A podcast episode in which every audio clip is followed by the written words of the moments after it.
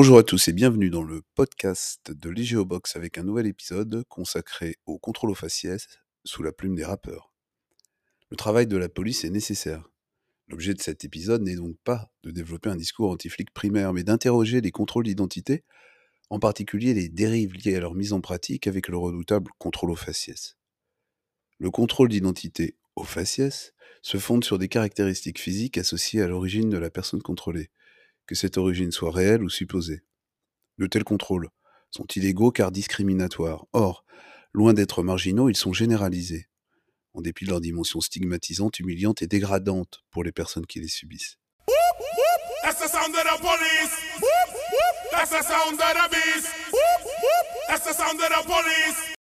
Les contrôles aux faciès remontent à loin. Au lendemain de la Seconde Guerre mondiale, la France incite à l'immigration les populations de son empire colonial pour contribuer à la reconstruction. Antillais, Algériens, sont français depuis 1946, quand les ressortissants des autres colonies ont le statut d'indigènes, ce qui les contraint à solliciter des documents pour résider en métropole. Dans les années 1950, les populations originaires de l'empire colonial installées dans l'Hexagone sont particulièrement contrôlées. Entre 1953 et 1960, la police crée plusieurs corps chargés de les identifier, de les surveiller et de les ficher. C'est le cas de la Brigade des agressions et violences dont les policiers parlent couramment l'arabe. La BAV participe à des rafles nocturnes, au bouclage des quartiers habités par les Algériens, les hôtels de travailleurs immigrés, les cafés.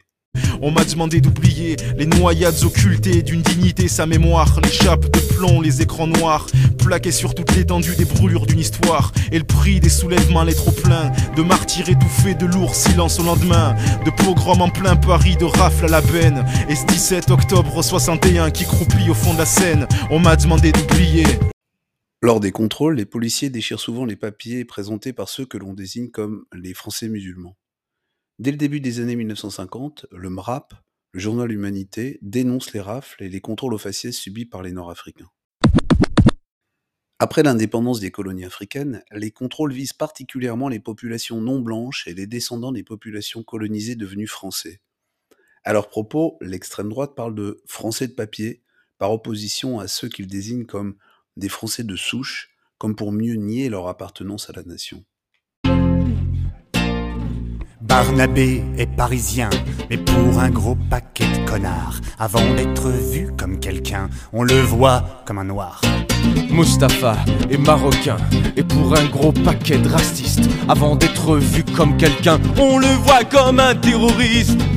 En 1981, avec la loi Sécurité et Liberté d'Alain Perfit, les policiers peuvent procéder à un contrôle pour, je cite, prévenir une atteinte à l'ordre public. Ceux qui ne peuvent justifier leur identité sont conduits au poste de police et y sont maintenus pour une durée de 6 heures, ramenés à 4 en 1983 pas fait 500 mètres que les keufs m'arrêtent et me prient de me mettre sur le côté afin de me soumettre à un contrôle d'identité simple formalité. Quand on a ses papiers mais voilà là je les avais pas sur moi. J'ai donc été invité au commissariat où là ils m'ont mis la fièvre, la fièvre. pendant pendant des heures mais ils m'ont mis la fièvre la réforme du code pénal de 1986 autorise les policiers à utiliser les contrôles d'identité pour arrêter les personnes qui n'ont pas la nationalité française et les éloigner du territoire. La Cour de cassation invente alors la formule de, je cite, signe extérieur d'extranéité pour justifier un contrôle. En 1993, la loi Pasqua autorise les contrôles d'identité sur réquisition du procureur de la République. Dès lors, pour effectuer un contrôle, les policiers pourront s'appuyer sur tout élément permettant de présumer la qualité d'étranger. Et comme on peut s'en douter, c'est la porte ouverte à toutes les fenêtres. Jimmy est arrivé en France croyant trouver liberté, égalité.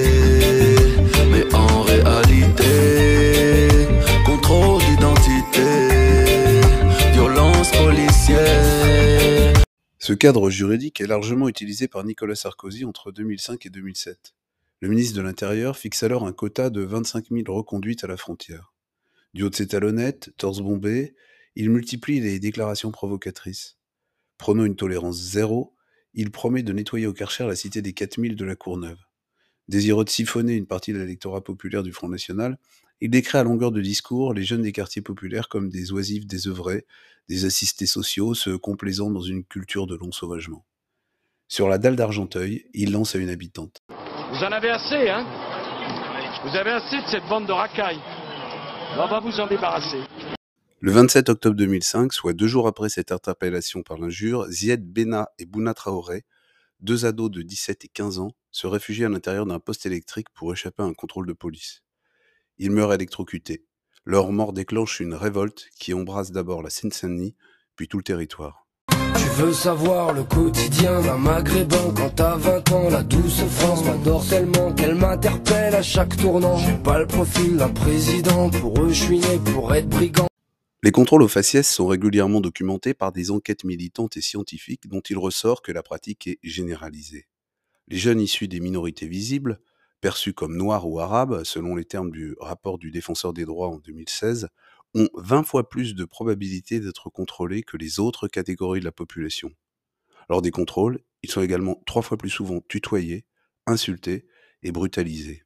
Noir et arabe, action, puis arrestation, altercation, humiliation, mais la pression nous dit qu'on en a fraction, direct des explications, on parle d'immigration, il demande si je vote aux élections, j'ai pas de sélection, je crie tout haut, je baisse votation, provocation, et mis en fonction leur écusson, suivez-nous les garçons, c'est le début de la détention, dans la cellule animation à 5, cohabitation, tu viens nous guetter, tentative d'intimidation. La police s'abat sur cette jeunesse surcontrôlée, comme la vérole sur le bas clergé encore plus en cas de port d'un survêtement, d'une casquette ou capuche. Les contrôles sont souvent pratiqués au sein même du quartier d'habitation des jeunes par des policiers qui connaissent parfaitement leur identité. Les fouilles s'accompagnent en outre de palpations. L'exercice tient presque d'un rituel d'humiliation imposé par la police. Emmanuel Blanchard parle ainsi de cérémonie de dégradation. Devant ta mère, normalité, mort. Calibre à la taille, ils font les cowboys et l'OPJ Te fait la fouille au corps. En retard ou pas pour le taf, la fac ou l'école. Brassard orange sur le torse En mode training day cops Prise en charge sans crosse Giro tu goûtes le pare-choc. Et les petits font TP Oui on vous emmerde, on vous aime pas. Parce qu'on voit la bague tous les soirs Abuser de ses droits. Manifestant personne Jeune de cité par la voix le code d'identité est pourtant encadré par la loi, en particulier le code de la procédure pénale. Il est censé empêcher toute atteinte à l'ordre public, à la sécurité des personnes ou des biens, à l'endroit et au moment où il est réalisé. Mais, dans les faits, la latitude laissée aux policiers est immense. Avec cette pratique, les forces de l'ordre semblent disposer d'un véritable pouvoir discrétionnaire. Moi, je connais mes droits comme Black Panther. T'as les nerfs quand je déploie mon arrogance. Que veux-tu, les temps changent dans la douce France. S'incliner les jeunes n'en ont plus l'obligeance. Y'en a marre des regards à la con. Des contrôles à la con. Des pressions à la con. Rien à foutre, tout le monde peut le faire de mettre des claques. Si tu blagues, je te plaque à la match. Les conséquences désastreuses des contrôles aux faciès sont immenses et dramatiques, car ils reposent sur des fondements racistes et se fondent sur l'humiliation des individus ciblés dans les banlieues. Ils sont vécus comme une forme de provocation et contribuent avant tout à tendre les relations avec la police. Loin de rassurer, les hommes en bleu effraient ceux qu'ils devraient protéger.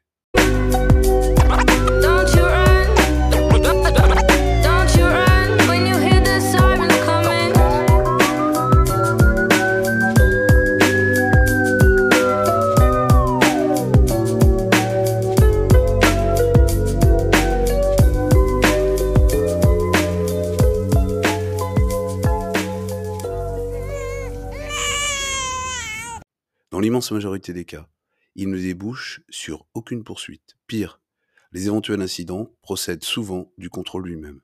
Regarde, je passe à côté des tranches de con devient nerveux. Oh, oh, contrôle de police, monsieur. Systématique et la façon dans l'histoire. J'ai compris, pas de mes poches, je me presse sans les balles. Ne m'accordant aucun reproche à part le fait de passer proche. Partant atteinte à la Au total, ils ne servent à rien, mais laissent cependant des traces sinon physiques, en tout cas psychologiques. En effet, cela n'a rien d'anodin de devoir montrer ses papiers tous les 3-4 matins à un représentant de l'État qui les scrute, d'un air dubitatif, comme pour signifier qu'il a des doutes sur l'identité inscrite sur la carte nationale d'identité. Je marche sans faire d'histoire, limpide et sans mystère. Il n'est pas rare que j'entende contrôle d'identité. Bonsoir. Non, je ne vais nulle part, et puis je n'attends personne. Alors à quoi on me compare et de quoi on me soupçonne? Quelle est l'utilité que vos unités me talonnent quand je ne fais que méditer, adossé à une colonne? Je ne pose aucun problème, donc je pense et suppose que ma forte dose de mélanine est la seule mise en cause. La pratique, bien que généralisée, reste systématiquement minimisée par le ministère de l'Intérieur.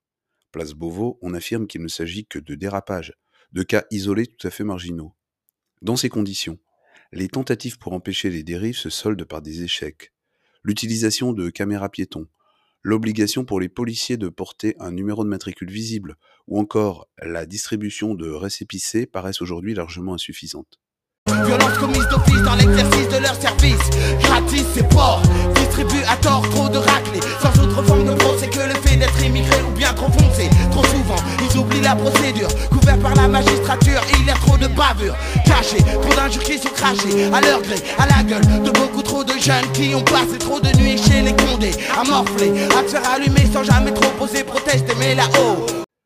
Si la pratique est courante, les condamnations sont rares. Néanmoins, en 2015, puis 2021, la Cour d'appel de Paris condamne l'État pour faute lourde à verser des dommages et intérêts aux plaignants contrôlés sur la seule base de caractéristiques physiques associées à une origine réelle ou supposée. Cet épisode est ponctué de titres de rap, genre qui devient, à partir des années 1980, le porte-voix des habitants des quartiers. Les relations difficiles et conflictuelles avec la police sont au cœur de nombreux morceaux. Dans les années 1990, les paroles du ministère Hammer, d'Assassin, de NTM, fustigent les violences policières selon divers procédés, la charge frontale, l'humiliation, le sarcasme, la menace.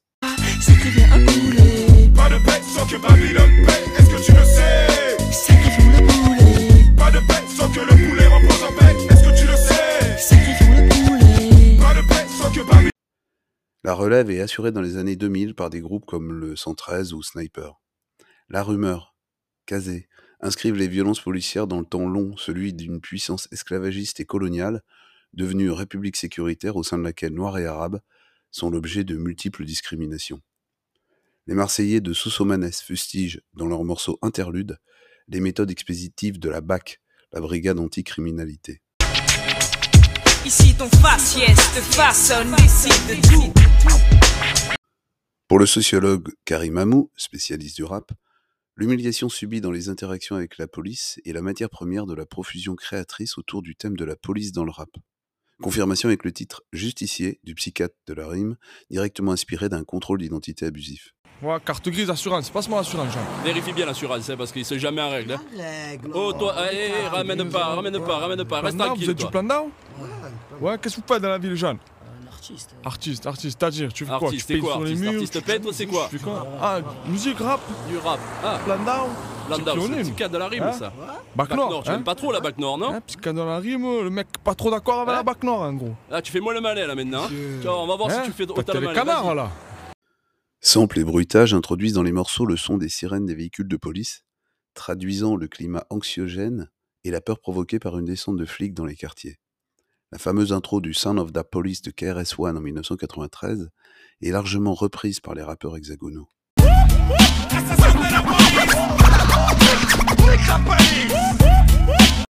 En décembre 2020, le président Macron reconnaît l'existence de contrôles de police discriminatoires au cours d'un entretien accordé à Brut, sans pour autant adopter les mesures susceptibles de les faire cesser. On peut regretter ce manque de volonté politique de mettre un terme à une pratique contribuant à envenimer toujours plus les relations entre la police et une partie de la population. Vous trouverez les références des extraits de morceaux diffusés dans le descriptif de l'épisode, qui est maintenant terminé. Merci de l'avoir écouté, à bientôt.